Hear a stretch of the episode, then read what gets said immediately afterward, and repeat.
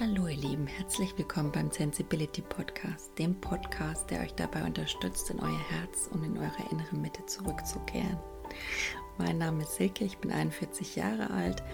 Ich bin ein sensibler Mensch, der täglich auf dem Zen-Erfahrungsweg des Lebens wandelt und versucht, um, mit allen möglichen ja, inneren Mitteln, Methoden auf seinem Weg zu bleiben und äh, dabei spielt die Sensibilität für mich eine zentrale Rolle, auch die Erfahrungen, die ich aus diversen Höhenflügen und Krisenerfahrungen gewonnen habe. Und ähm, ja, das Leben mit meiner sensiblen Familie, mit meinen zwei gefühlsstarken Kindern, also das sind alles so Themen, über die ich in meinem Podcast berichten werde, also so zentrale Inhalte. Ja, und Mitgefühl, Achtsamkeit, die Liebe und ähm, die Verbundenheit mit der Natur und wie wir alle miteinander verbunden sind, das gesamte energetische Drumherum, das sind alles für mich zentrale Themen und die Spiritualität, ähm, die ich hier gern zur Sprache bringen möchte. Und ich würde euch gern einladen, mich ein Stück auf meinem Weg zu begleiten. Und es würde mich sehr freuen, wenn wir den Weg auch gemeinsam gehen würden. Denn ähm, ja, zusammen ist man eigentlich immer stärker.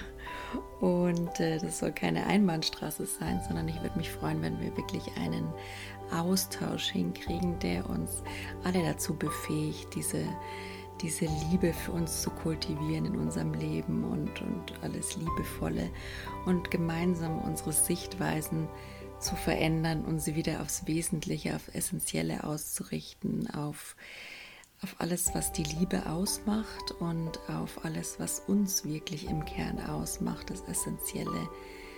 Und ähm, ja, in dem Sinne, lasst von euch hören auf alle erdenklichen Arten und ähm, viel Spaß bei meinem Podcast.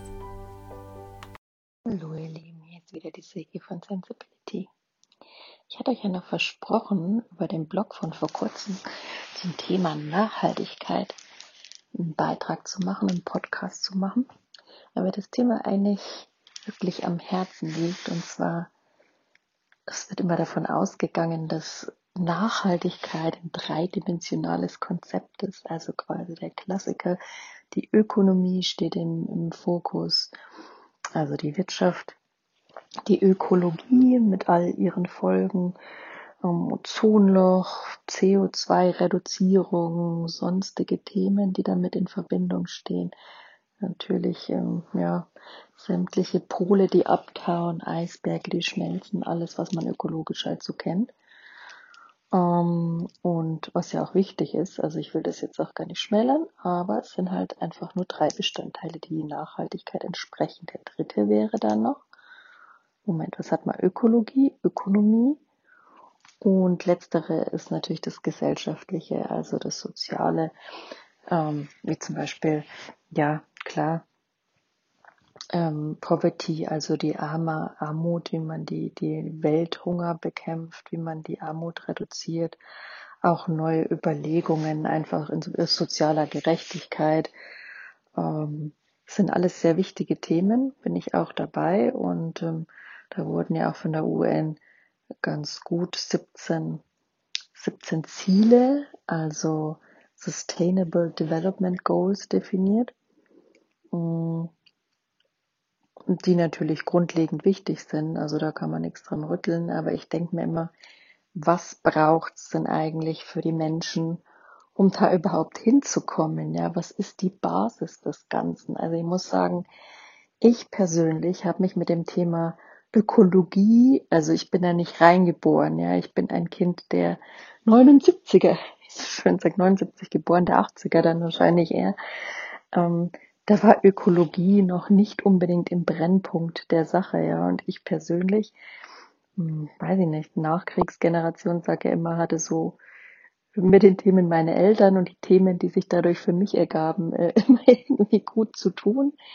Insofern äh, war die Ökologie äh, ganz weit von mir entfernt und klar, meine Eltern haben in ihrem Dorf, in Dörfern ist es ja schon immer üblich, da eher auf Mülltrennung zu achten. Manche betreiben es ja schon sehr als akribischen Volkssport, der dann auch immer so ein bisschen äh, gern mit dem Finger auf den Nachbarn gezeigt wird. Also es ist in manchen Dörfern früher ja sehr interessant gehandhabt, aber soll jetzt nicht heißen, dass das überall so ist. Ähm, nur das war damals bei uns in der Ecke zumindest so. Und ähm, ja, aber die Basis für das Ganze, damit man überhaupt einen Kopf dafür hat, ist ja erstmal, ja, dass man überhaupt innerlich genug Zeit und inneren Raum hat, sage ich. Also mit inneren Raum meine ich überhaupt Freiheit der Gedanken, überhaupt Kreativität, um sich überhaupt damit zu beschäftigen, ja. In unserem Alltag heutzutage, wir sind ja nur noch am, am Rennen und am Hetzen. Also ich muss sagen, ich bin da schon äh, so drinne, indoktriniert in meinen 40 Jahren, 42 mittlerweile, meine Güte, ähm, dass ich, dass es mir so schwer fällt, jeden Tag aufs Neue nicht wieder in dieses Hamsterrad reinzugeraten. Und ich gerate immer wieder rein, ja. Auch wenn ich mir das mal vornehme und Achtsamkeit natürlich praktiziere, ist keiner von uns gefeit, da nicht immer mal wieder rein zu geraten.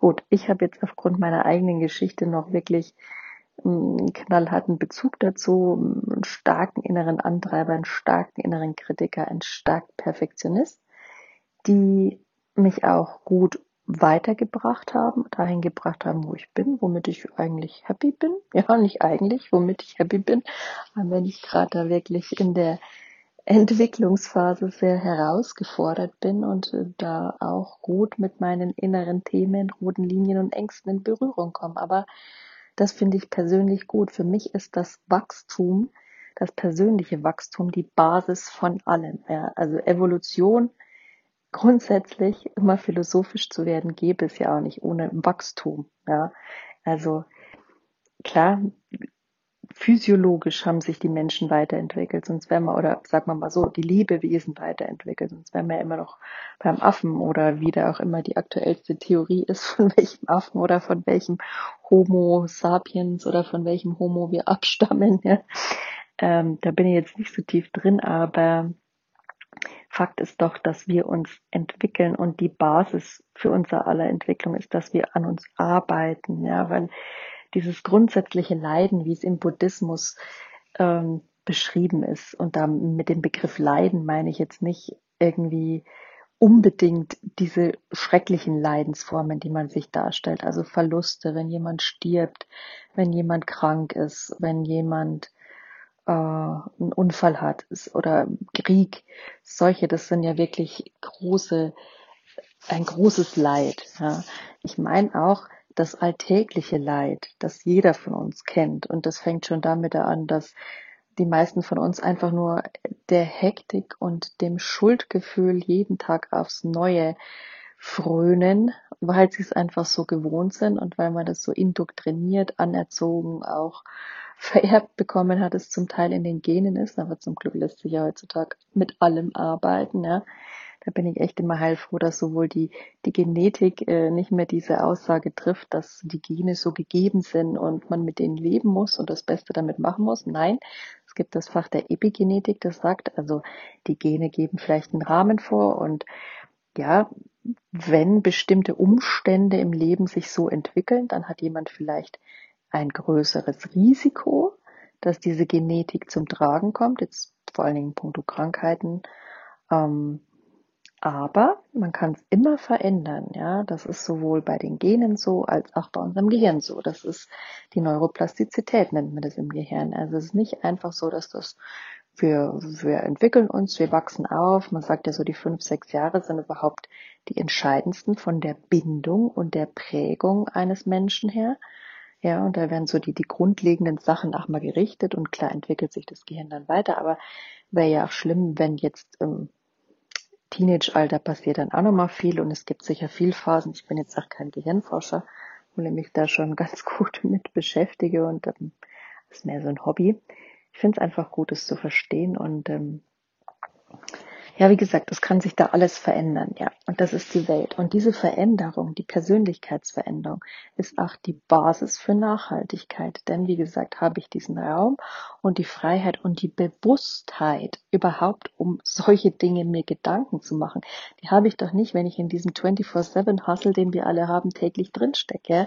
Also als ich noch in meiner Überlebenskampfphase war, wo das, das Leben täglich für mich nur so ein Funktionieren, ein Schauen, dass es irgendwie geht. Ja, jetzt mittlerweile bin ich bisschen mehr aus diesem Hamsterrad draußen, aber klar, es ist ein Auf und Ab das Leben.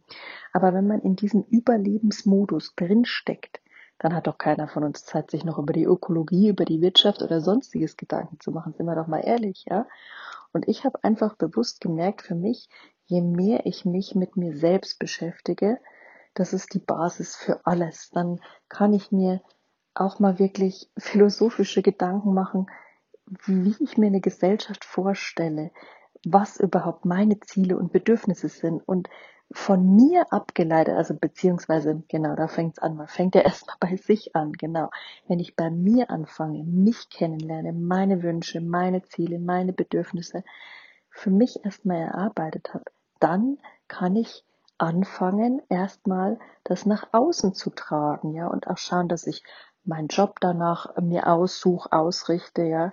Zum Beispiel bei mir immer, also ich habe das irgendwie total verdrängt und ähm, ja, mich da selbst hinterfragt. Es war auch zum schmerzhaft und wie gesagt, ich steckte in diesem Überlebensmodus, deswegen da hatte ich überhaupt keine Zeit, Muse oder sonst was und das ist auch vollkommen bewertungsfrei. Das ist für jeden anders, wie tief man da gerade im, im Überleben, um das Überleben kämpft und wie sehr man da mit seinen eigenen Themen gerade zu tun hat. Es ist ein Prozess, da sich zu entwickeln, der darf Zeit dauern und je mehr man sich da innere Freiheit quasi durch Persönlichkeitsentwicklung erarbeitet, in Anführungszeichen, oder erreicht, ähm, und mehr in sich Frieden und Ruhe schafft, also nicht auf konstanter Basis, weil es ist unrealistisch. Das Leben ist Leiden, wie man im Buddhismus sagt. Das ist eine der, der grundsätzlichen Erkenntnisse, ähm, sagte schon der Buddha, dass das einfach so ist, ja. Aber ähm, die Sache ist, wie gehen wir mit diesem Leiden um, bewusst oder unbewusst? Und je bewusster wir damit sind und uns dann hinterfragen und ähm, die Dinge für uns dann neu sortieren, neu einordnen, ähm, desto, ja, desto bewusster finden wir auch einen Umgang mit unserem Außen und mit unserem Außen ist absolut natürlich die Umwelt gemeint, ja, mit den Pflanzen, mit den Tieren, mit unseren, mit allen Lebewesen, mit unseren Mitmenschen, mit dem Planeten, mit allem. Also seit ich da mein, mein innere Aufräumprozess gestartet habe, räume ich auch umso mehr meine Wohnung auf. Das ist der Fakt, wenn man denn die Kapazitäten dafür hat.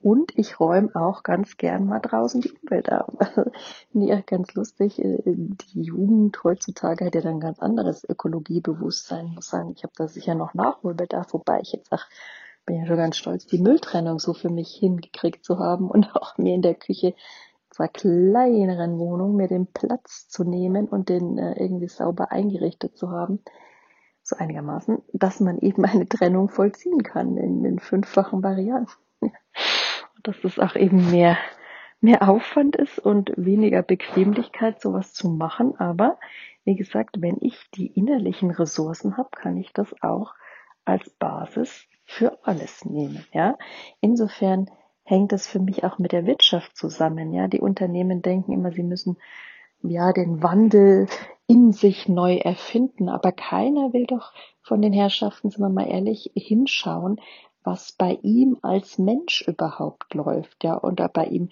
ja klar, als, als Führungspersönlichkeit, sowas schaut man dann schon nochmal an, weil das ist ja irgendwie auch ganz, ganz cool, sich da weiterzuentwickeln, da die ein oder anderen neuen Trend mitzunehmen. Ja, jetzt gibt's ja dann auch, gibt's jetzt auch schon lange, aber Agilität, das muss ja dann alles möglichst äh, flexibel und schnell, aber die Grundsätze der Agilität, äh, wie zum Beispiel Mitbestimmung und äh, weniger Hierarchie und äh, ja viel mehr Rechte für alle Beteiligten. Das wird ja dabei irgendwie vollkommen fällt hinten runter, weil es einfach wieder nur auf dieses Konzept geachtet wird, äh, schneller, flexibler, kundenorientierter, mehr Geld scheffeln, ja.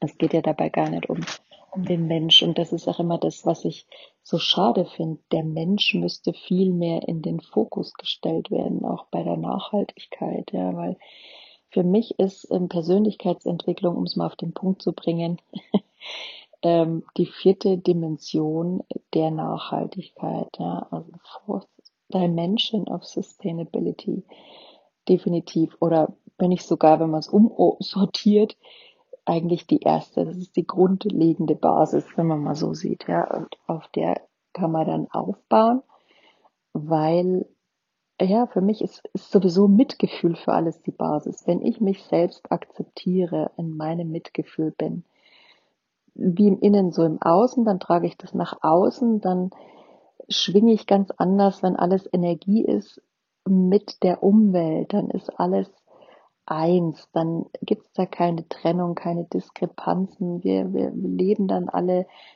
in einer gewissen Harmonie miteinander. Das bedeutet nicht, dass alles äh,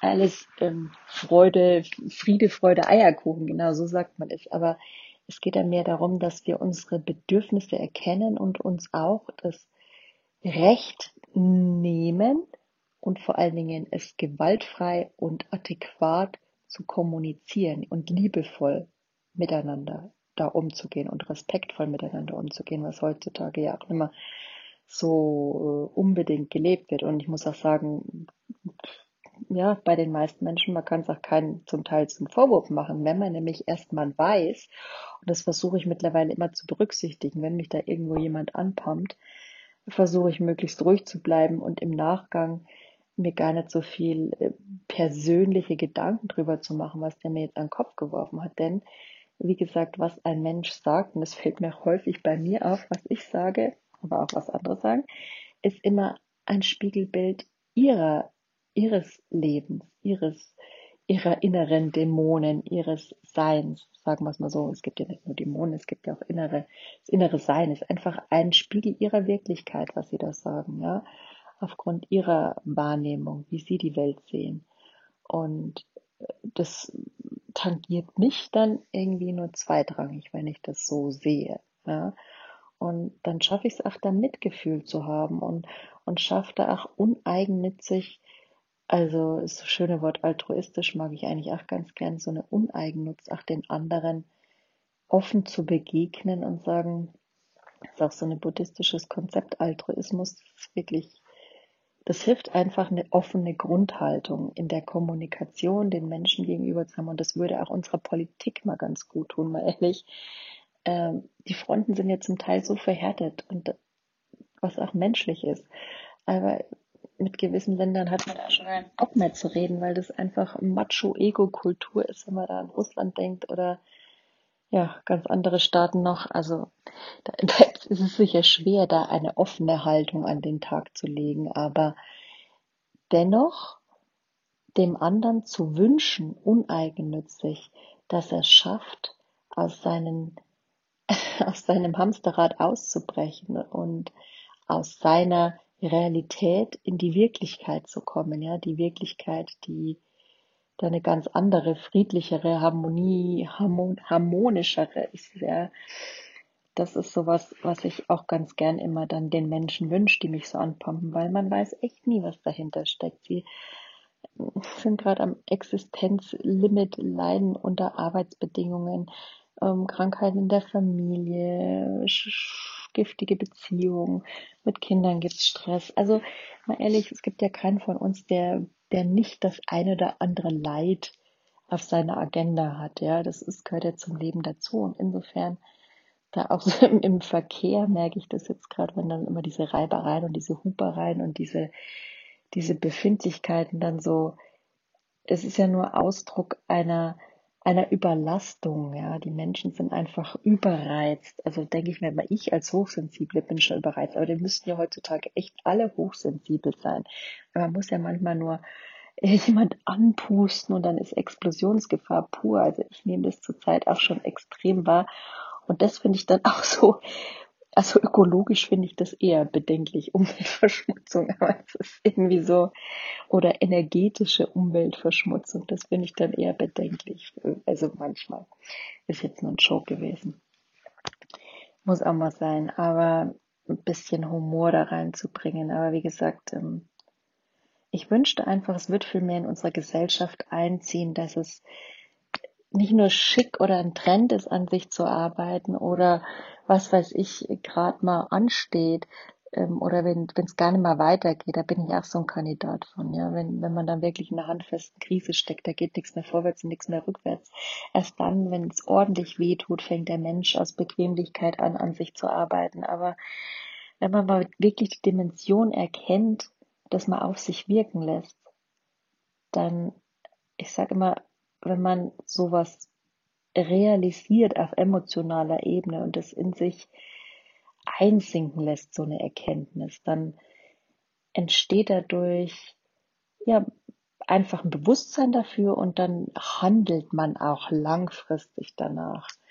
Und deswegen finde ich so wichtig, dass Persönlichkeitsentwicklung für alle Menschen viel mehr auf der Agenda steht und vor allen Dingen auch äh, bei den hohen Tieren, die da halt eben denken, ja, wo dann viel Macht und viel Ego und viel, ja, zum Teil auch Narzissmus ähm, an der Tagesordnung steht oder einfach, was weiß ich, für Befindlichkeiten, ja, die man manchmal nicht nachvollziehen kann. Aber an der Stelle wünschte ich mir auch, dass die Leute sich da mehr hinterfragen und mehr auf dem Schirm haben und nicht nur diese tollen Führungsseminare, weil das jetzt gerade irgendwie hip ist oder dieses Konzept umsetzen, weil es jetzt gerade wieder noch mehr Leistung uns verspricht, sondern wirklich mal hinschauen aufgrund der Tiefe der, des Potenzials, das da drin für jeden Menschen an sich steht und auch zu erkennen, dass Veränderung in jedem Menschen, sei es eine Führungspersönlichkeit, sei es jeder, ja, ich unterscheide da auch nicht hierarchisch. Für mich ist der Müllmann auf gut Deutsch genauso wichtig wie ein Manager. Also wenn nicht sogar noch wichtiger. Ich sehe das echt.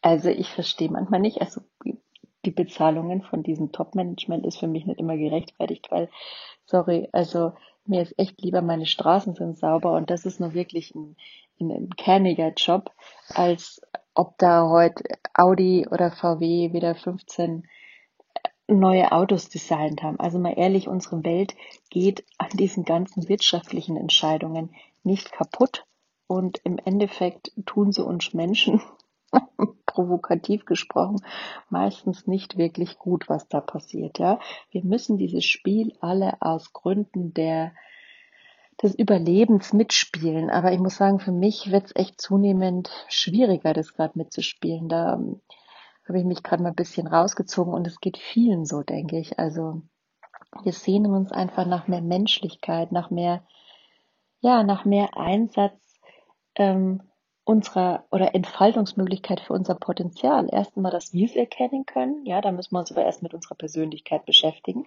und dass sich ein Unternehmen dann auch daran interessiert ist, herauszufinden, wie es mit unserer Potenzialen am besten einsetzen kann oder wie es uns gewinnbringend einsetzen kann. Das wäre ja mal ein Win-Win, der für beide interessant wäre und nicht immer nur dieses, ja, komm, steck dir jetzt da rein und du drück dich so lang, bis du äh, leistest, ohne unter, äh, bis du umfällst vor Leisten, ja, dann nicht mehr kannst. Also, das hat uns jetzt doch an den Punkt gebracht, unsere Gesellschaft, wo mal ehrlich jeder äh, zweite schon mal eine Depression hatte oder ein Burnout. Also mal ehrlich, ich und dann wird auch noch, also gut, die Tabuisierung fällt jetzt zum Glück bald dieser ganzen psychischen Leidensthemen, kann ich ja ehrlich gesagt nicht mehr hören, weil das ist einfach sowas von Haus gemacht. Also das ist, es ist irgendwie, ich weiß nicht, was die Politik sich da manchmal denkt oder überhaupt die Wirtschaft, ja. Also sie denkt, man kann einfach so lange auf der Ressource Mensch rumtrampeln oder rausholen, was da geht und sich dann wundern, ähm, wenn das irgendwann nimmer am, am Anschlag ankommt und nicht mehr funktioniert. Also es wundert sich doch auch keiner, wenn man, was weiß ich, eine Zitrone auspresst und da kommt irgendwann nichts mehr raus. Also pff, ja, es hat halt alles irgendwann sein Limit, ja, und sein Ende erreicht. Also, dummer Vergleich, aber mir fällt jetzt gerade kein besserer ein, aber ihr wisst, was ich meine. Also, deswegen würde ich mir einfach wünschen, dass überall die Notwendigkeit der eigenen Entwicklung und die Arbeit am inneren Frieden und an der inneren Freiheit, am inneren Raum eines zufriedenen einfach Seins mit sich selbst, dass das so viel bewirken kann. Es kann so viel mehr Freude für uns. Es kann so einen harmonischeren Umgang miteinander, was auch wieder auf einer Metaebene dazu führen kann, dass Konflikte und Kriege und so weiter vielleicht gar nicht mehr existieren würden, ja. Es ist nicht nur eine schöne Theorie. Es kann durchaus so sein. Und ähm, jeder von uns hat also somit die Macht, und das ist ja das Schöne, daran was zu ändern.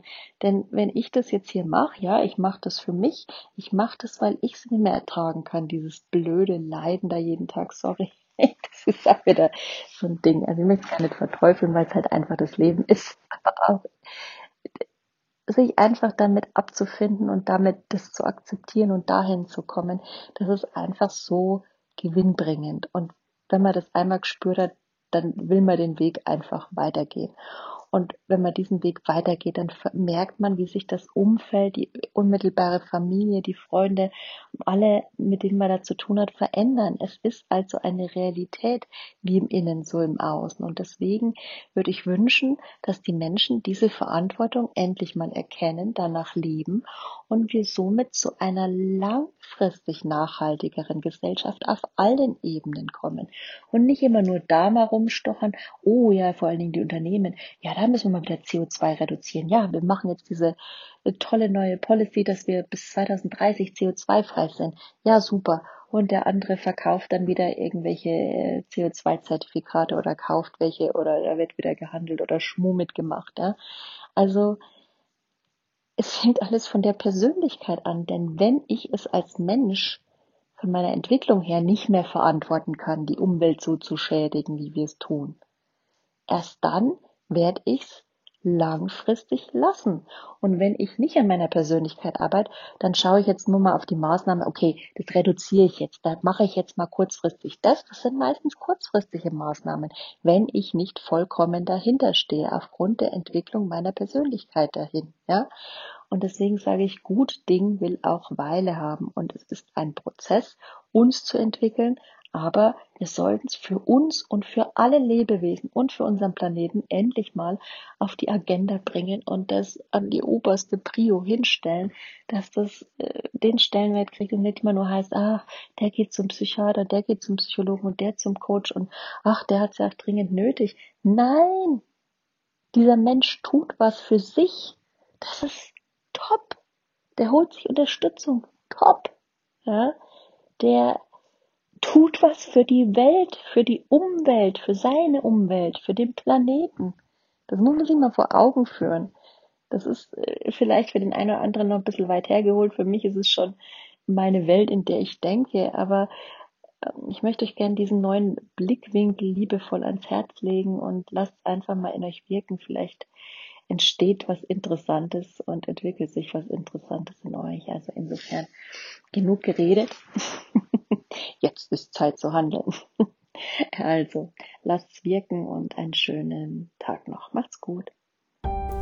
Wenn mein Sensibility Podcast dich im Herzen berührt hat, dann wäre ich dir sehr dankbar, wenn du mich auf Instagram abonnierst. Mein Benutzer ist sensibility-20 oder meinem Podcast folgst. Das ist immer gut. Oder wenn du weitere Impulse und Informationen über mich haben willst, dann schau doch einfach gern unter www.sensibility.de rein. Da findest du zum Beispiel meinen Blog oder eine Bildergalerie oder meine Quote Art Sektion. Ja, guck einfach mal vorbei, es würde mich freuen. In dem Sinn, macht's gut und von Herzen alles Liebe, Silke.